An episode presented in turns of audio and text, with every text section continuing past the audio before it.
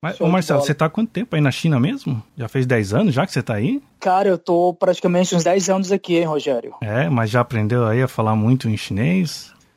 eu sei algumas palavras em chinês, né? Eu sei falar, ó, por exemplo, é... Wo jiao Rogério, wo shi bashire, jian dao ni o hen gao xin. e por aí vai. Aprendi algumas coisas, mas não sei nem se a Cara, pronúncia você tá tá falando- certa. Você tá, falando, você tá falando melhor do que eu, viu? A verdade é essa, né? Beleza, Marcelo.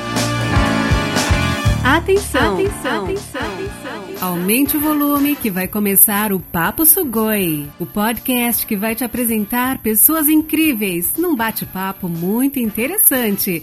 Apresentação: Rogério. Muito bem, eu sou o Rogério Mendes e estou falando de Shigaken, Japão. Olá, eu sou o Marcelo, falando aqui de Pequim, da China.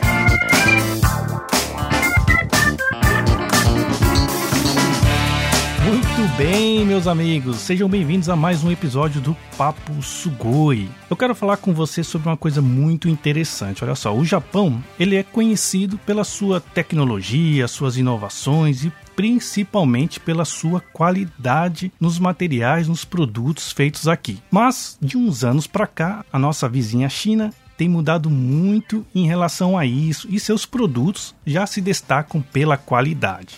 Mas será que fazer negócios com os chineses é complicado? Será que vale a pena? Para isso, eu tenho aqui um convidado que entende muito do assunto. Marcelo Oliveira, ele morou aqui no Japão mais ou menos aí por uns oito anos e atualmente ele reside lá na cidade de Pequim, na China.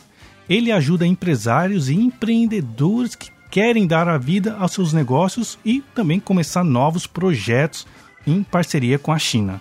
O Marcelo também ele é um cara que viaja muito. Ele já visitou mais de 50 países, é isso mesmo, 50 países.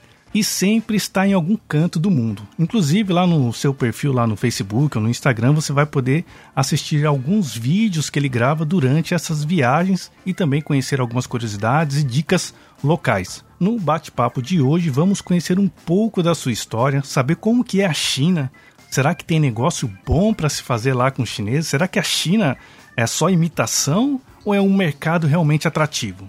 Então fica ligado nesse bate-papo e aproveita aí para compartilhar e mostrar para os seus amigos que querem ter novas ideias e buscam aí novos horizontes de negócios. Aproveita, vai lá no site paposugoi.com, lá tem fotos, tem links e muito mais informações para você conhecer aí um pouco do Marcelo e também saber mais aí da sua história e conhecer tudo isso que a gente vai estar abordando aqui no nosso bate-papo, tá bom? Não esquece lá no paposugoi.com. Lembrando também que é muito fácil de ouvir aí o nosso podcast, tá? Em todas as plataformas de podcast, qualquer aplicativo de podcast que você tiver no seu celular, você só procurar lá Papo Sugoi que vai aparecer, lá tem outras entrevistas, outros bate-papos muito legais, tá bom? Então se liga que hoje o papo está Sugoi.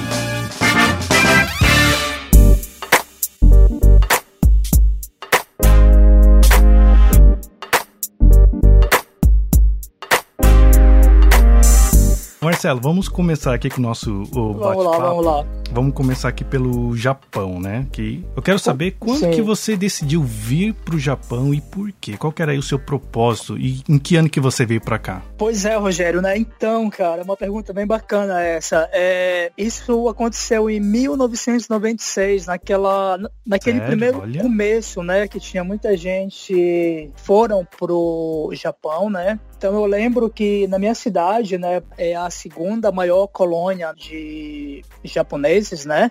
Uhum. E eu lembro que tinha, tinha algumas pessoas voltando do Japão pro Brasil. E Uhum. eles começaram a comentar, né? Falando, ó, o Japão é legal, dá pra ir, dá pra ir trabalhar lá.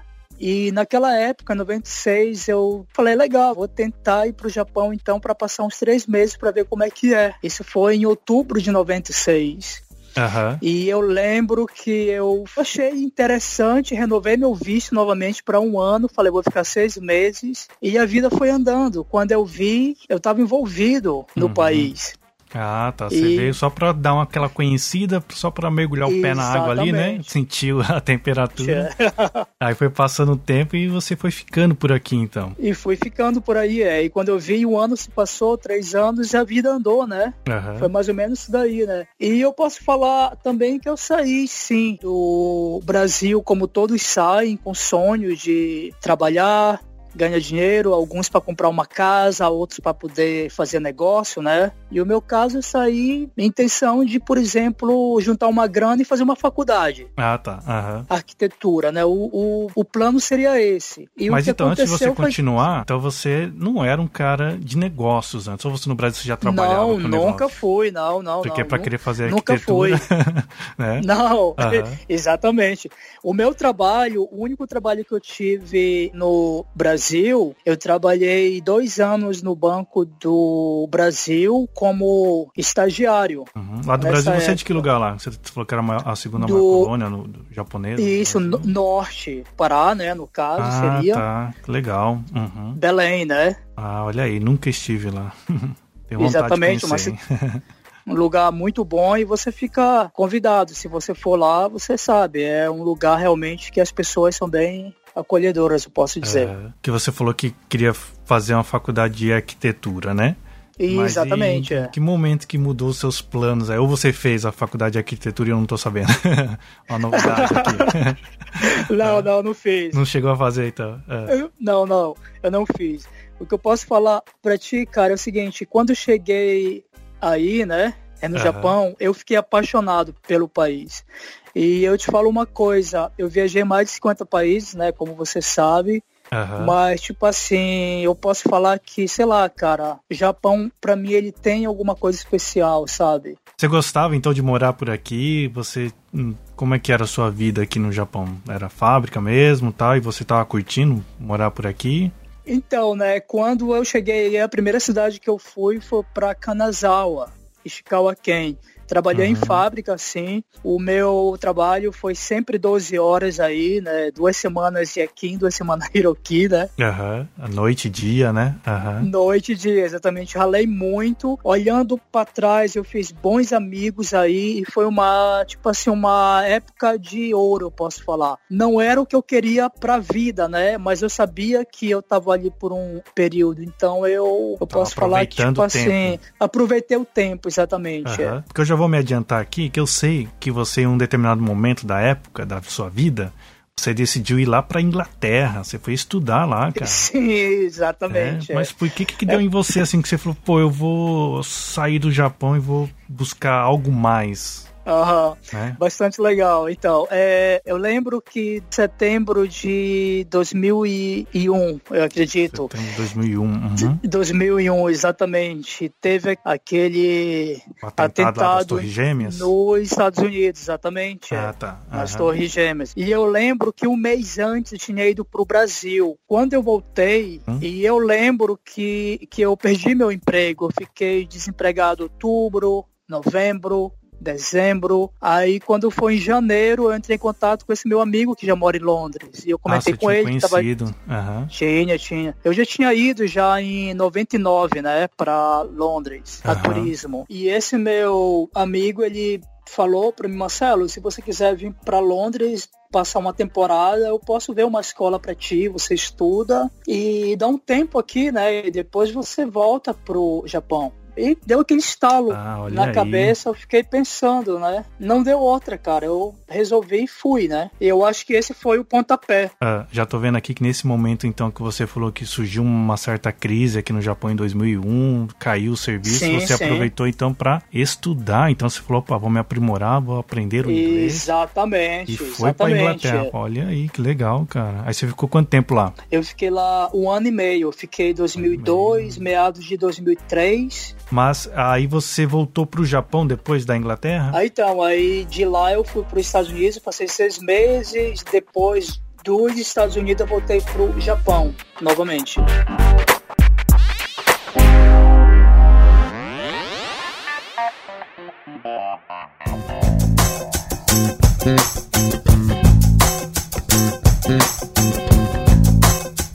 Nesse momento que você já começou a estudar outro idioma, estudar o inglês, você já começou a ter uma visão de empreendedorismo? comentei aqui no início que você faz vídeos analisando Isso, né, isso. nas suas viagens. Esse tema empreendedorismo é muito forte nas suas redes sociais, né? Então, eu, queria- eu quero saber se nesse momento você já tinha essa visão de empreender, de já começar a pensar em algum negócio.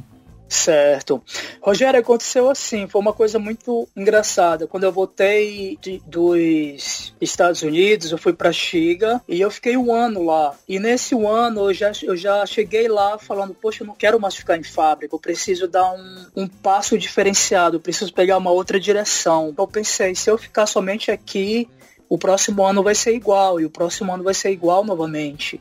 Aham. E- então, o que foi que eu fiz? Eu tirei um mês de férias e fui fazer, é, como é que posso falar em mochilão, Ah, Na China. Ah, é. uma viagem como mochileiro, né? Seria isso Aham. daí. Foi meio pra descansar, meio pra espairecer um pouco a cabeça, assim. Deixa eu Exatamente. É. dar um rolê aqui na Exatamente, China. Ah, Exatamente.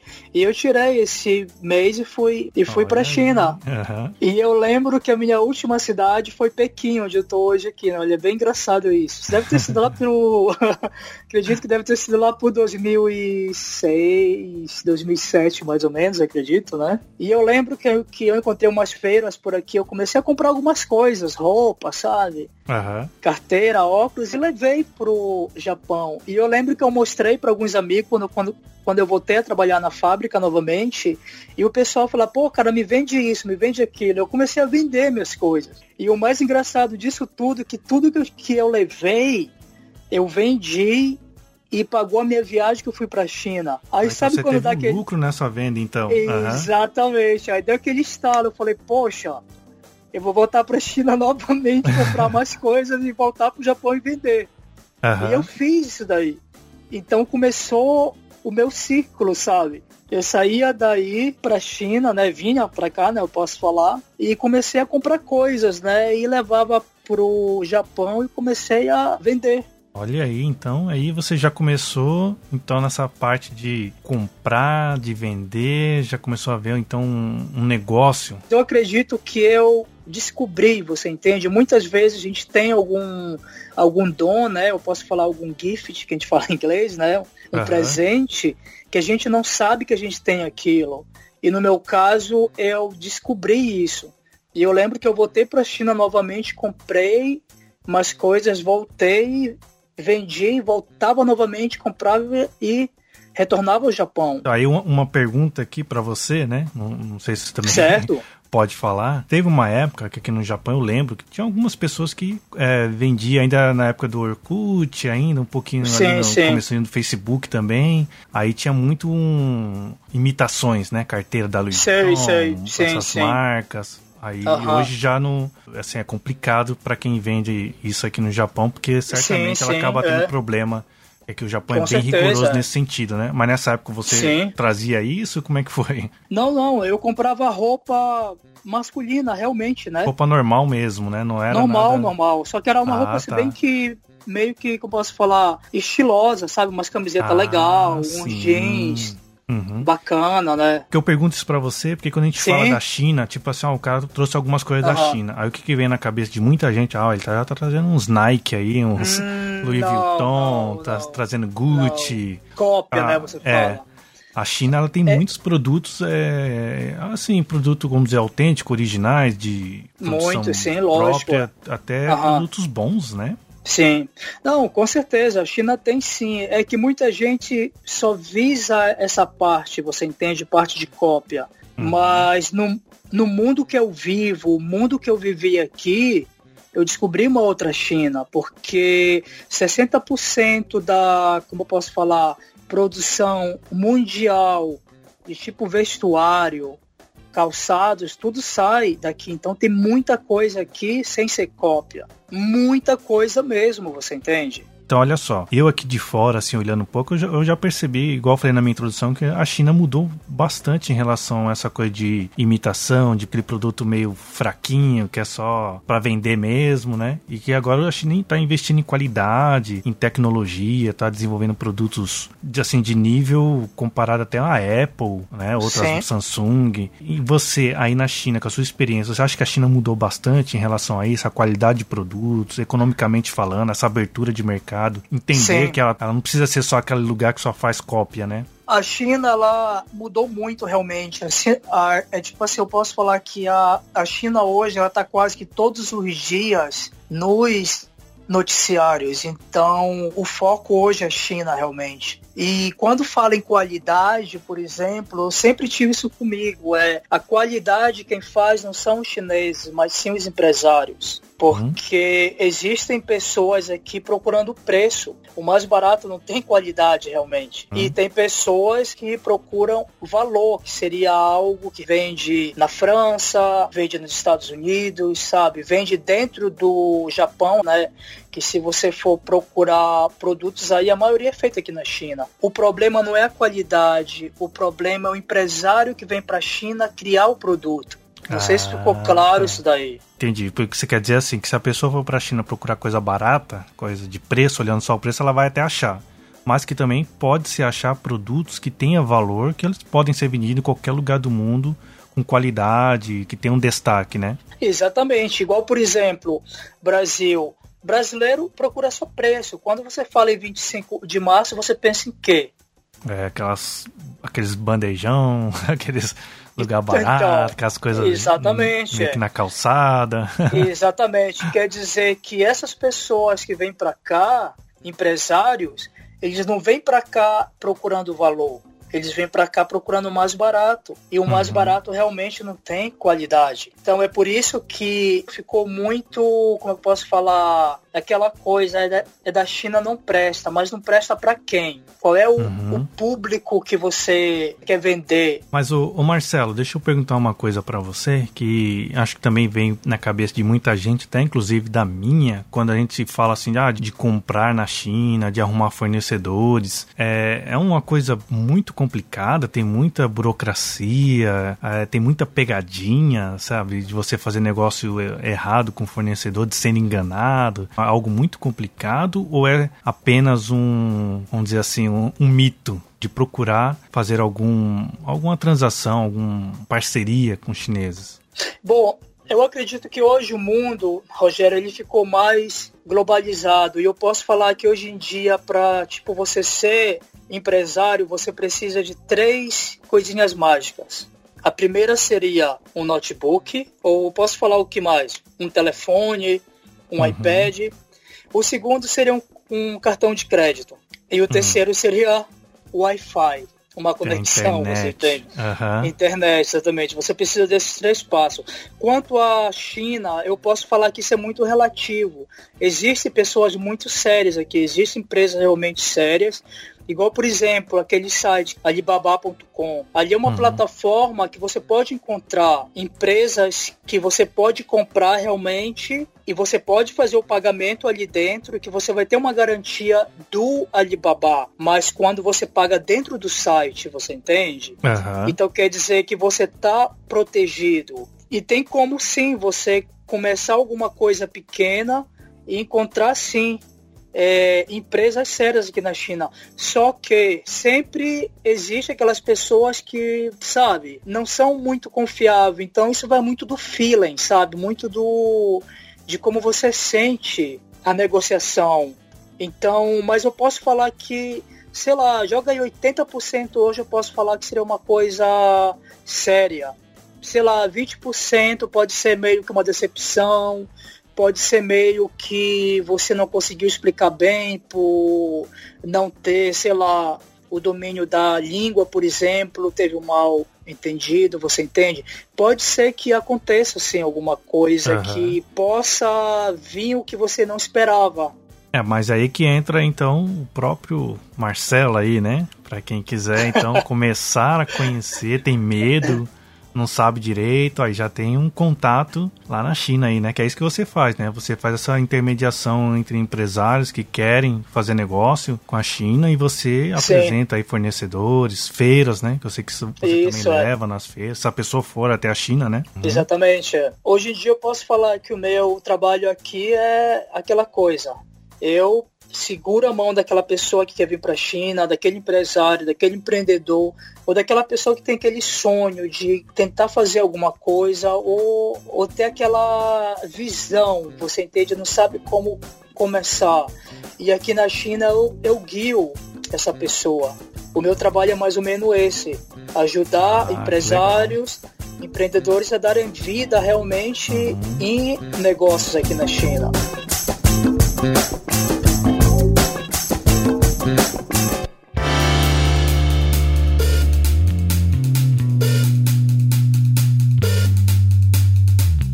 Você acha legal aí de dica, assim, para falar, olha, essa área, sei lá, de a gente tá falando muito de tecnologia, né? Mas tem outras coisas também, não necessariamente é, produtos é, de informática ou eletrônicos, mas, sei lá, vestuário, é, maquiagem. O que, que você acha assim que, pô, olha aí, ó, pode prestar atenção nesse ramo aqui, nesse item, nessa área, nesse nicho de mercado? O que, que, que você acha conhecendo o Japão e conhecendo a China e também os brasileiros, né? O que, que você poderia falar? Então, boa, né? Rogério, eu acredito que hoje em dia a gente vive numa era que é chamada a era da experiência. O que vende hoje em dia não é somente o produto em si. Então, olhando, por exemplo, o Japão, olhando o negócio, olhando as pessoas que fazem bolo, as pessoas que fazem brigadeiro, as pessoas que fazem festa, as pessoas que criam alguma coisa pequena dentro de casa realmente, aquele pequeno empreendedor, eu acredito que precisa de mais embalagem, você entende? Elas, eles, eles precisam encantar o cliente. Não é só um bolo em si que vende, mas seria uma caixa, seria uma bandeja, sabe? Seria algo diferenciado que realmente agregue valor naquele produto. Que como eu falei, hoje em dia a gente vive numa era que é chamada a era da experiência. Então, quando você pega o seu produto, você cria uma embalagem diferenciada, você tem uma sacola, sabe? Você coloca uma magia ali dentro, você pode cobrar mais. O teu produto uhum. ele vale mais. Então, a China oferece isso. Muitas vezes você não precisa vir aqui recriar alguma coisa como por exemplo, recriar uma, uma camisa com três mangas, porque a gente tem dois braços somente. Uhum. você entende? Uhum. Mas você pode pegar aquela camisa e criar algo para aquela camisa ter alma. Eu sempre tento passar nos meus vídeos que as pessoas precisam colocar alma dentro dos negócios dela. Outra coisa, festa, por exemplo. Festa é um negócio encantador. O brasileiro ama festa. não é? A gente sabe disso brasileiro é apaixonado por festa. Então, aqui na China tem muita coisa para poder, sabe, criar o palco realmente, sabe, e encantar o cliente. Então, o que uhum. eu posso uhum. falar seria Número um seria a parte de embalagens em geral para as pessoas que já trabalham em casa, sabe? Colocar magia naquele produto e encantar o cliente seria. Outra seria a parte de festas, como eu falei, né? Tem a decoração também, né? Você... Exatamente. Decorações, balões, flores, sabe? E por aí vai. Parte de louças também que envolve a parte de festas, né? Outra coisa que eu acho muito interessante também seria a parte de acessórios femininos. É uma coisa tá uhum. que está muito em alta ainda, sabe? Não é uma coisa que vai e volta, é uma coisa que está sempre em tendência, né? É tá sempre né? Uhum. exatamente uma constância, né? Então seria uma coisa legal, parte de brincos, sabe? Colares, anéis, realmente, né? Uhum. Bolsas. Interessante isso, essa palavra que você falou da experiência, né? Porque a gente compra por emoção também, né? Então quando a pessoa ela sente uma emoção ao comprar um produto, a tendência é ela voltar a comprar mais, né? Desse mesmo Exatamente, fornecedor, é. desse mesmo vendedor, né? E eu quero aproveitar e fazer uma pergunta para você, olha só. Por exemplo, uma pessoa que ela vende aqui salgados, vende docinho, e ela quer criar uma embalagem. Às vezes aqui no Japão é meio difícil achar essas embalagens, achar uma decoração legal para poder fornecer para os seus clientes, né? E essa pessoa que tem esse tipo de negócio aqui no Japão, ela consegue comprar facilmente, às vezes um, não sei um container, né? Mas vamos dizer assim, uma caixa consegue comprar uma quantidade legal aí da China sem ter muita burocracia de, de alfândega, sabe, de importação, essa coisa que a gente às vezes tem, acha que vai ser muito complicado? Consegue sim. Eu posso falar que, na minha visão, na minha experiência, o Japão é um país muito simples de se importar. É diferente quando se fala Brasil, porque é muito simples importar uhum. Da China para o Japão. E outra coisa, você perguntou, você tocou naquela palavra container, né? Bastante uhum, engraçado. É. Que, que, que, tipo, muita gente, quando me procura, às vezes, algumas geralmente falam em container, né? Mas uhum. perguntando, o container é muito grande, é muita coisa. Então, hoje em dia, você consegue sim importar por caixas aqui. Você não pode pensar em container. Container é, é muito vasto, uhum. é muito gigante. É porque a gente acha que para comprar ou é só container, tem que comprar em grandes quantidades, em milhares, então acaba tendo essa imagem que talvez precise de muito, né? Não, é. você, você pequeno, empreendedor, consegue sim comprar volumes pequenos aqui na China. Na China também tem uns produtos muito muito interessantes, né? Que a gente não encontra nem às vezes no Brasil, aqui no Japão mesmo. Aqui no, no Japão o pessoal costuma muito comprar, acho que o 20 já deve ter feito compra lá no AliExpress, né? Então, sim, que sim. tem de decoração para casa, pessoas que compraram casa aqui no Japão vivem comprando aí é, papel de parede, decoração para cozinha, para o quarto. Então a China tem ainda bastante coisa assim interessante, diferente, né? que a gente não encontra aqui no Japão. Aqui tem muita coisa, assim. É, para mim, que estou aqui há, há mais de 10 anos, eu posso falar, eu, eu geralmente brinco com, tipo, meus clientes. Eu falo que a China ela é a Disney dos adultos, né? Mas que lugar que você acha legal aí da China? Porque a gente pensa só Pequim. Pequim ele é turismo ou é para negócios? Ou é melhor Xangai? Ou é melhor ali, igual você falou, Shenzhen, né? Que é ali perto de sim, Hong Kong. Sim.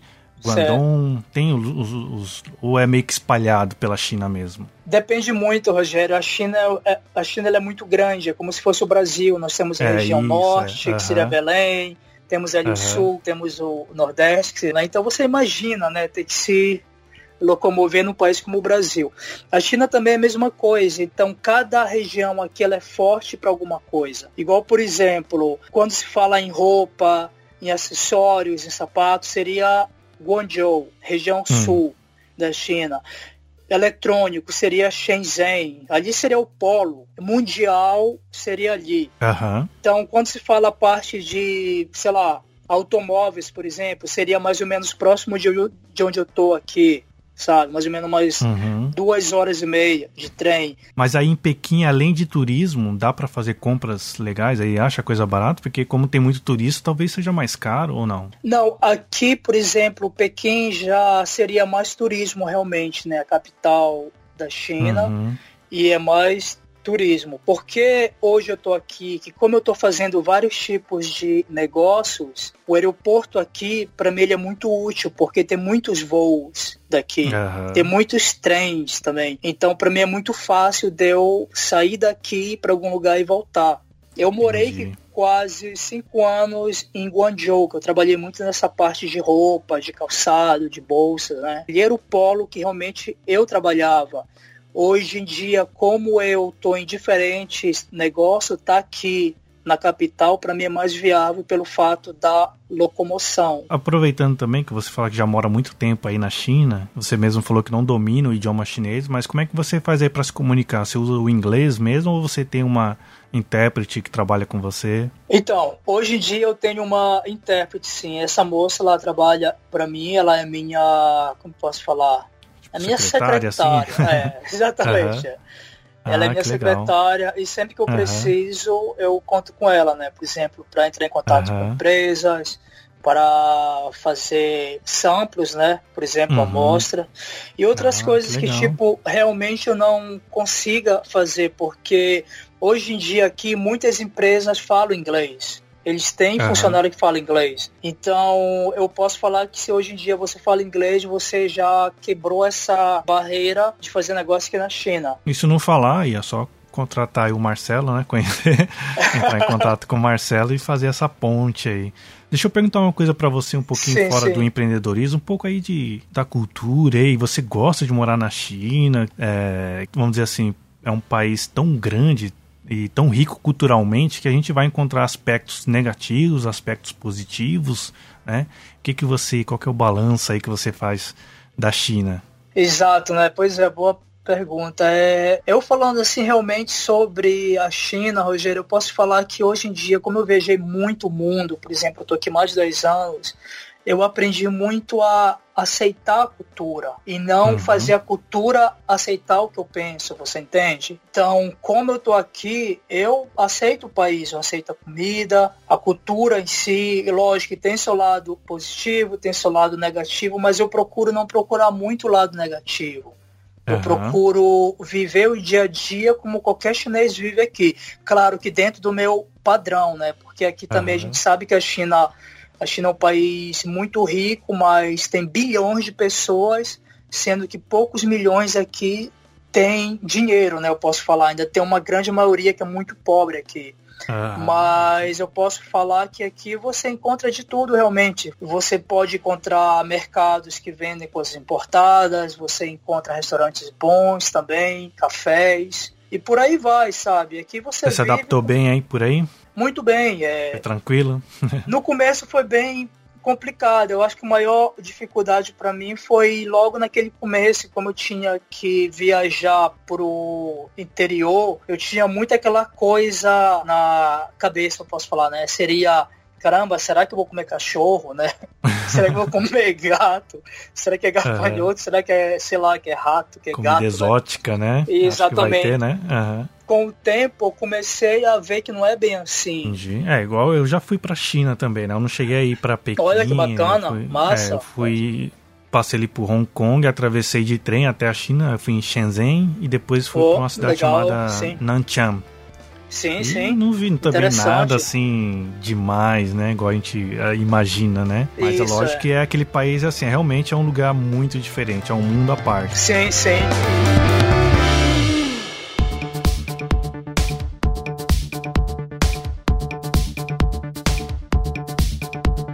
Para quem ouviu aqui o nosso podcast, a nossa nosso bate-papo, ficou curioso para conhecer um pouco mais do Marcelo e não conhecia ninguém na China para começar a dar aquele primeiro passo, tem aí, olha aí o Marcelo, tá?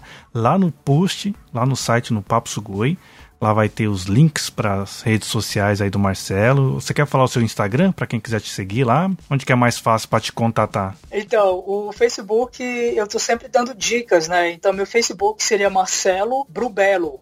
B R U B E 2L Brubelo. Marcelo Brubelo, é só procurar lá que vai ter bastante vídeos que eu dou muitas dicas de graças, né, ali. Uhum. É, tem vídeos legais lá. O Instagram também é a mesma coisa? O Instagram seria Brubelo Oficial. Brubelo Oficial, beleza. É, vai estar todos os links, vou deixar escrito lá no post, lá no site. Então, se você quiser conhecer um pouco da China ou quiser ir lá tomar um cafezinho com o Marcelo, né? Então, já é vai lá, conhece e quem sabe aí você faz negócio. Mas ó, tem que acertar a data, porque o Marcelo não para, hein? Eu, quando eu comecei a conversar com o Marcelo, ele estava em Dubai, depois estava em Singapura, depois estava em Bali eu falei, caramba, mas eu tô sempre chegando atrasado. Você... Quando eu acho que você tá em um país. É sério isso. Eu achava que você tava em um país para ver o fuso horário. Não, eu já tô em Bali, cara. falei, caramba, mas você tava em Singapura semana passada? Então, é bastante engraçado, né? Muita gente fala, cara, mas você tá onde agora? Porque é. como eu viajo realmente muito a trabalho. Uhum muitas vezes eu não tenho tempo para poder fazer um vídeo e postar naquele momento. Então eu guardo o vídeo para poder postar depois. Não, mas é muito legal acompanhar ali o, o, a sua jornada, você mostrando os produtos, mostrando lojas lá em Dubai, em Singapura, muito legal. Então, fica aí a dica para você acompanhar o trabalho do Marcelo. E, pessoal, espero que vocês tenham gostado. Deixe aí os seus comentários, faça aí o compartilhamento, compartilhe aí com seus amigos. Então, feliz ano novo para vocês aí, último episódio desse ano de 2019, até então 2020, até a próxima. Valeu, Marcelo. Tchau. Muito obrigado, Rogério. Obrigado pelo convite. Tchau, tchau, pessoal. Valeu, pessoal.